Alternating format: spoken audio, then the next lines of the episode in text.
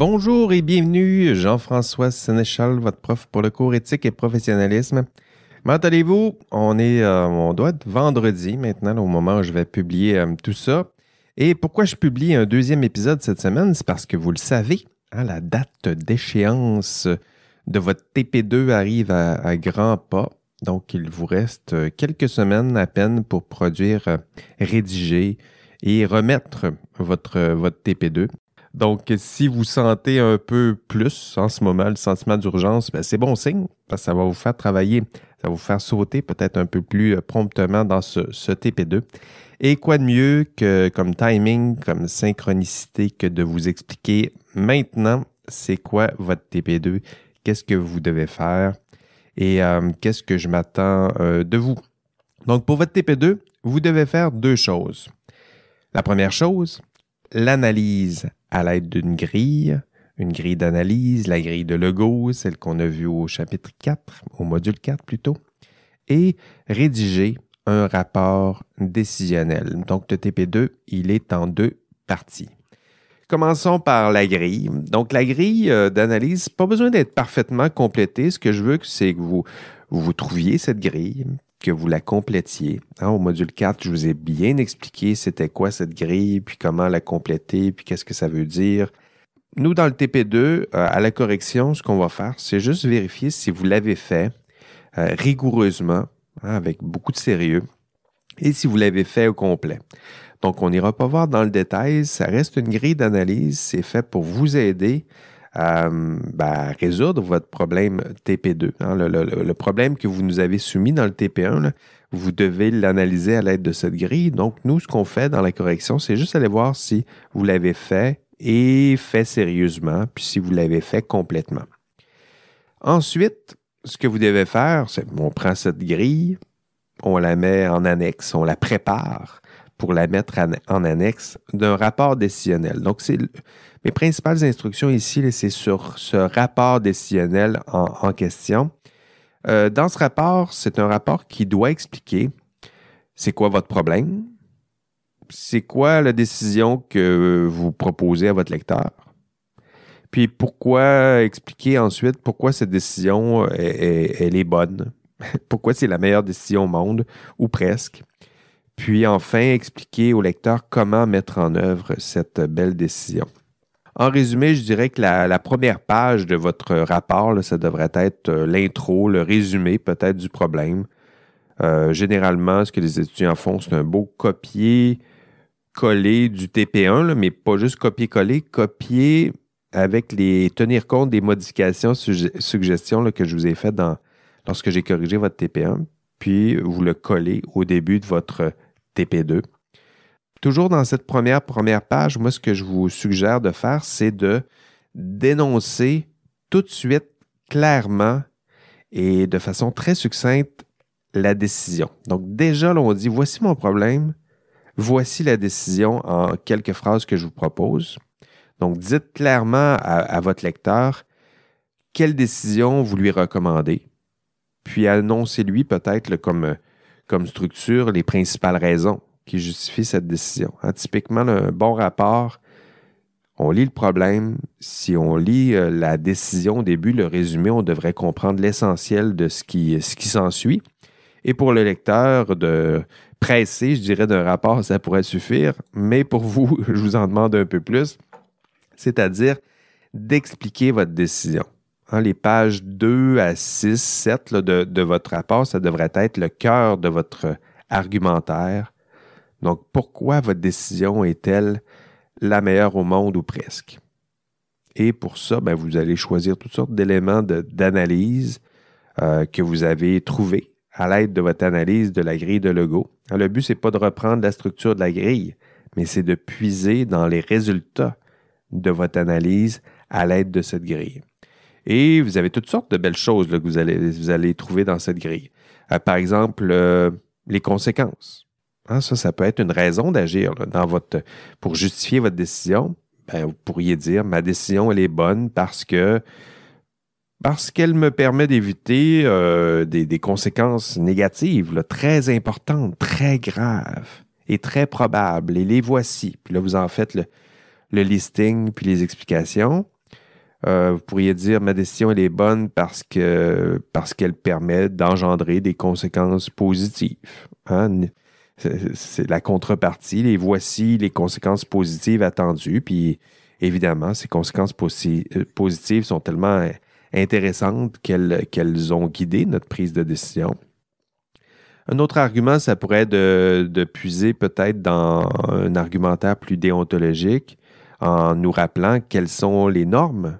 Hein. Ma décision, elle est bonne parce qu'elle est conforme à certaines normes, hein, parce qu'elle est conforme à certaines lois, certaines règles. Les voici, puis voici les sanctions aussi que ça nous permet d'éviter. Ça, c'est intéressant aussi comme argumentaire en disant ma décision est bonne parce que ça nous permet d'éviter des sanctions qui sont, liées au, qui découle du non-respect de certaines lois, certaines règles. Puis un autre type d'argumentaire que j'aime bien et que les étudiants exploitent souvent, c'est un argument de type éthique de la vertu, mais pour le formuler, ça, prendrait la forme suivante. Ma décision, elle est bonne parce qu'elle est euh, cohérente avec les, les principales valeurs des parties prenantes. Hein. Vous allez, vous allez documenter ça éventuellement, mais si vous pourriez dire notre décision, elle est bonne parce qu'elle est cohérente avec les valeurs de notre employeur. Mon employeur, c'est telle compagnie. Puis on retrouve dans l'énoncé de valeur de la compagnie telle valeur. Puis notre décision, elle respecte des normes, puis ces normes-là sont rattachées à telle valeur. Puis la valeur ici, elle est priorisée, elle est promue au, cœur euh, du site euh, déployé par mon employeur. Donc ça, c'est une belle façon de, se servir, je dirais, de ce que les employeurs peuvent donner en matière de dénoncer mission, valeur, tout ça, ça peut être instrumentalisé ou utilisé dans cette fonction pour construire un argument. Peu importe l'argument que vous allez me concevoir, euh, gardez en tête une seule question, c'est pourquoi ma décision est bonne? Hein, écrivez cette question-là là, devant votre PC. Pourquoi ma décision est bonne?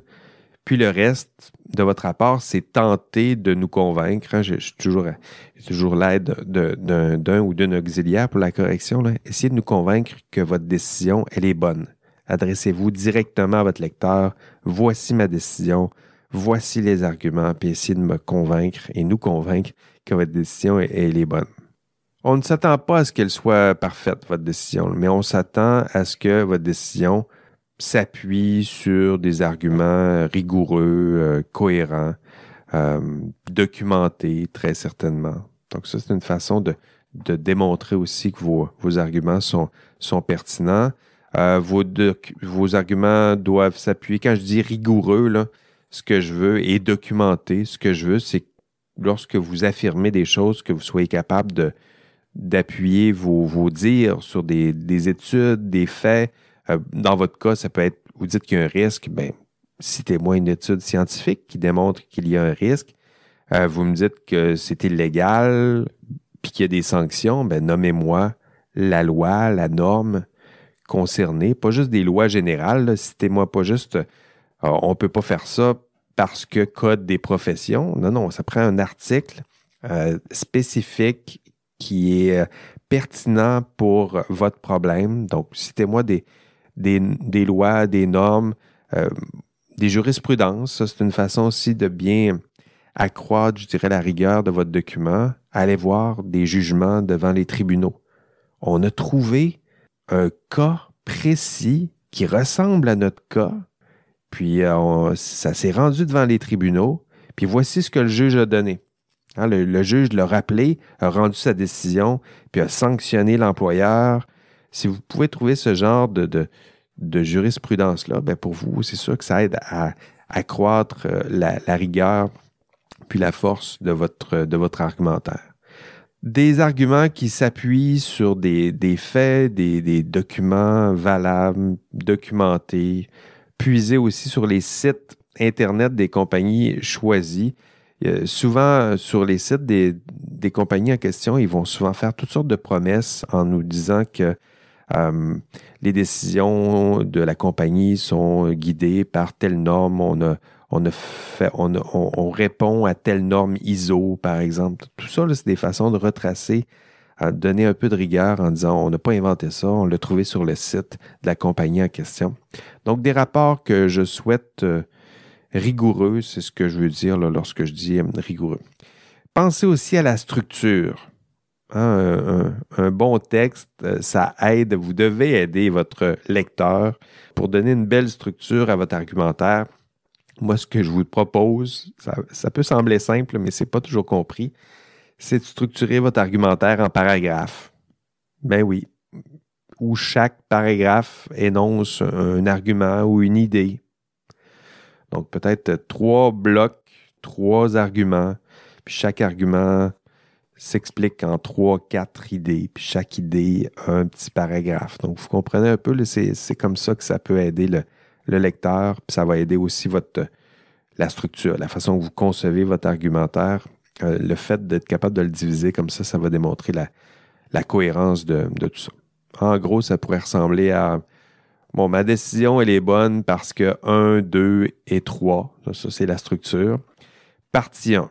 Euh, ma décision, est bonne parce que euh, les conséquences sont positives, puis blablabla, puis c'est cohérent avec la valeur de protection du public. Hein. C'est pas pour rien que je souhaite réduire les conséquences négatives sur le public, c'est parce que derrière cette conséquence-là, il y a l'idée de protection du public. Donc ça, c'est une façon de concevoir un argument. Euh, partie 2, ma décision, est bonne parce que parce qu'elle est parce qu'elle respecte les normes, les lois, les règles, elle évite les sanctions, et voici telle loi, telle règle, voici telle jurisprudence, tel jugement devant, un cours, euh, devant une cour de justice, où on a rappelé l'importance de telle règle et où on a donné telle sanction à telle personne parce qu'elle a contrevenu à certaines règles, certaines normes. Donc ça, ça pourrait être un deuxième argument. Puis vous concevez vos arguments comme ça, puis à la fin, ben, vous démontrez que ben, votre décision parce que votre argument 1, 2, 3 et 4 pointent dans la même direction. Puis euh, cette direction-là est cohérente avec l'idée de protection du public. Puis vous pouvez expliquer pourquoi votre décision elle est, elle est utile parce qu'elle sert le public, elle est vraie, elle est juste, elle est cohérente avec les normes, les règles qui balisent ce genre de problème dans l'exercice de votre profession. Tout ça pour argumenter pour, euh, hein, si je parlais surtout de la structure, nous assurer qu'on et vous assurer que vous ne vous y perdez pas là-dedans. Il y en a plusieurs que tout à coup c'est un texte éthique puis on finit par s'y perdre. Euh, c'est simple, on construit des arguments, on fait des paragraphes, puis on essaie tant bien que mal de convaincre le lecteur de la pertinence de votre décision. Et euh, à la fin de votre argumentaire, vous avez une belle décision, euh, bien argumentée, bien rigoureuse. Et à la fin, vous devez, la dernière page, euh, vous devez penser, en fait, c'est l'avant-dernière page, vous devez penser à la mise en œuvre de votre décision. Hein, comment transformer votre décision en action? Qu'expliquer au lecteur? Expliquez-nous quelles sont les prochaines actions que nous devrions poser pour mettre en œuvre votre belle décision. Hein, pensez à des, mesures de mise en œuvre qui permettent, euh, certains l'oublient des fois, des mesures de mise en œuvre, des fois, ça permet de réduire les impacts négatifs de votre décision. Hein, si vous dites dans votre argumentaire qu'il y aura des, des, effets négatifs, des impacts négatifs ou des conséquences négatives, ben dans la mise en œuvre, ce serait important que vous nous aidiez à résoudre ou réduire peut-être l'impact de ces conséquences négatives. S'il y avait un dilemme, alors il y a une partie qui est sacrifiée, hein, qui va être meurtrie par le dilemme, puis la mise en œuvre, c'est justement un bon moment là, pour aider la partie ou l'acteur qui risque de subir les contre-coups de votre, décision. Vous vous souvenez, dans la grille, il y avait le critère de réciprocité. Là, ici, vous pouvez le mobiliser, euh, votre réflexion, pour mettre en œuvre votre nous aider à mettre en œuvre votre décision. Il y, a une partie, un acteur qui a été meurtri par la décision. Comment mettre en œuvre la décision pour réduire les impacts négatifs sur, euh, sur cette partie?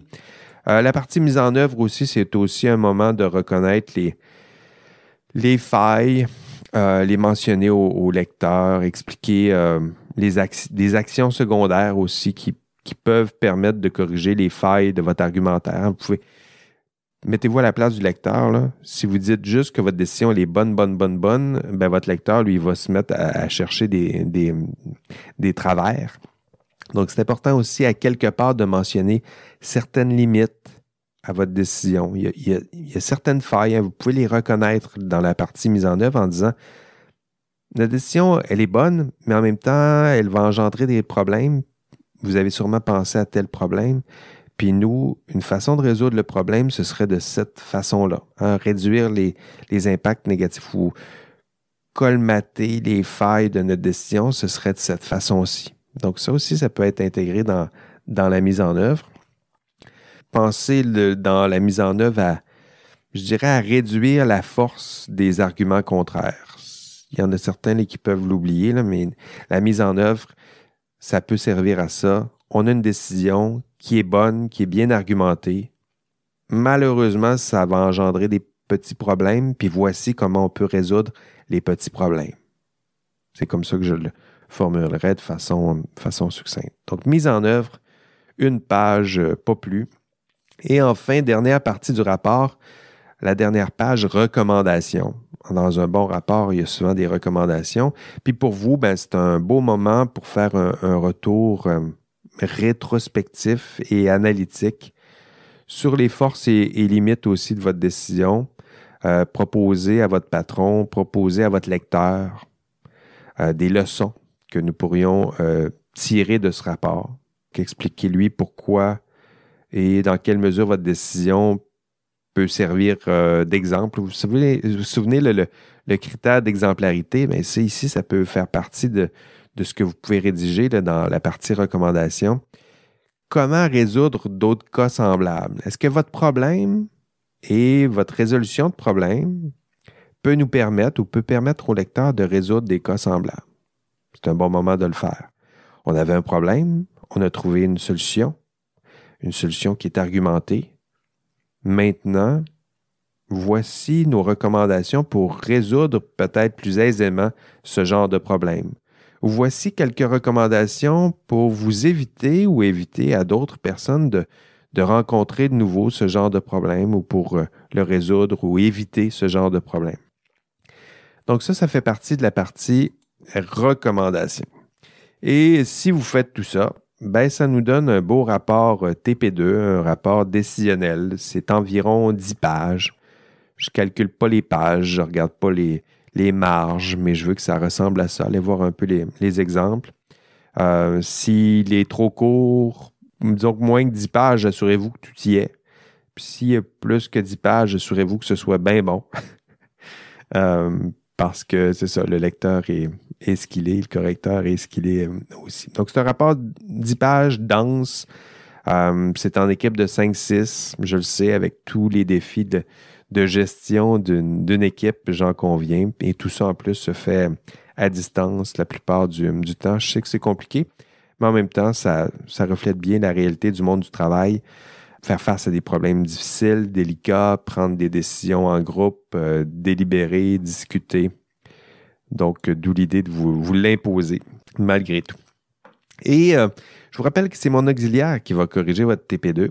Que si vous avez des pots de vin envoyés, c'est à cet auxiliaire que vous devez les, envoyer. Non, sans blague, euh, ce, que je vous, ce que je vous dirais toutefois, c'est de l'impliquer, hein. impliquer cet auxiliaire dans la rédaction de vos TP2, demander des rétroactions, tenter de l'impliquer, de, la convaincre déjà pendant la rédaction ou si cette personne-là, cet, auxiliaire-là fait des commentaires, pratiquez-vous à déjà y répondre parce qu'éventuellement, c'est cet auxiliaire-là qui va vous, vous corriger. Puis je vous fais la même offre aussi de mon côté. Ce n'est pas une promesse. Je ne peux pas vous faire ce genre de promesse-là. Les fins de session sont souvent compliquées. Puis, euh, je n'ai pas exactement la même organisation du temps que, vous. le souvent, pour vous, ça, pour plusieurs équipes, ça arrive en catastrophe dans les deux dernières semaines. Je ne peux pas m'offrir, je ne peux pas organiser mon horaire en, cette fonction. Euh, mais vous me connaissez maintenant. Hein, je suis assez engagé dans ce cours. Je suis assez, je assez motivé. Puis, euh, je vais faire tout ce que je peux pour, euh, pour vous accompagner, répondre à vos questions, répondre à vos inquiétudes, puis tenter de vous aider à bonifier votre, votre TP2 de façon à aller chercher la meilleure note possible. Et si vous n'attendez pas à la dernière semaine, ben, je vais sûrement vous aider, puis mon auxiliaire euh, aussi. Voilà, c'est tout. Je vous souhaite un excellent euh, TP2. Travaillez fort, Faites-vous plaisir, c'est un problème que vous avez choisi et que vous devez tenter de résoudre. Allez, bye bye.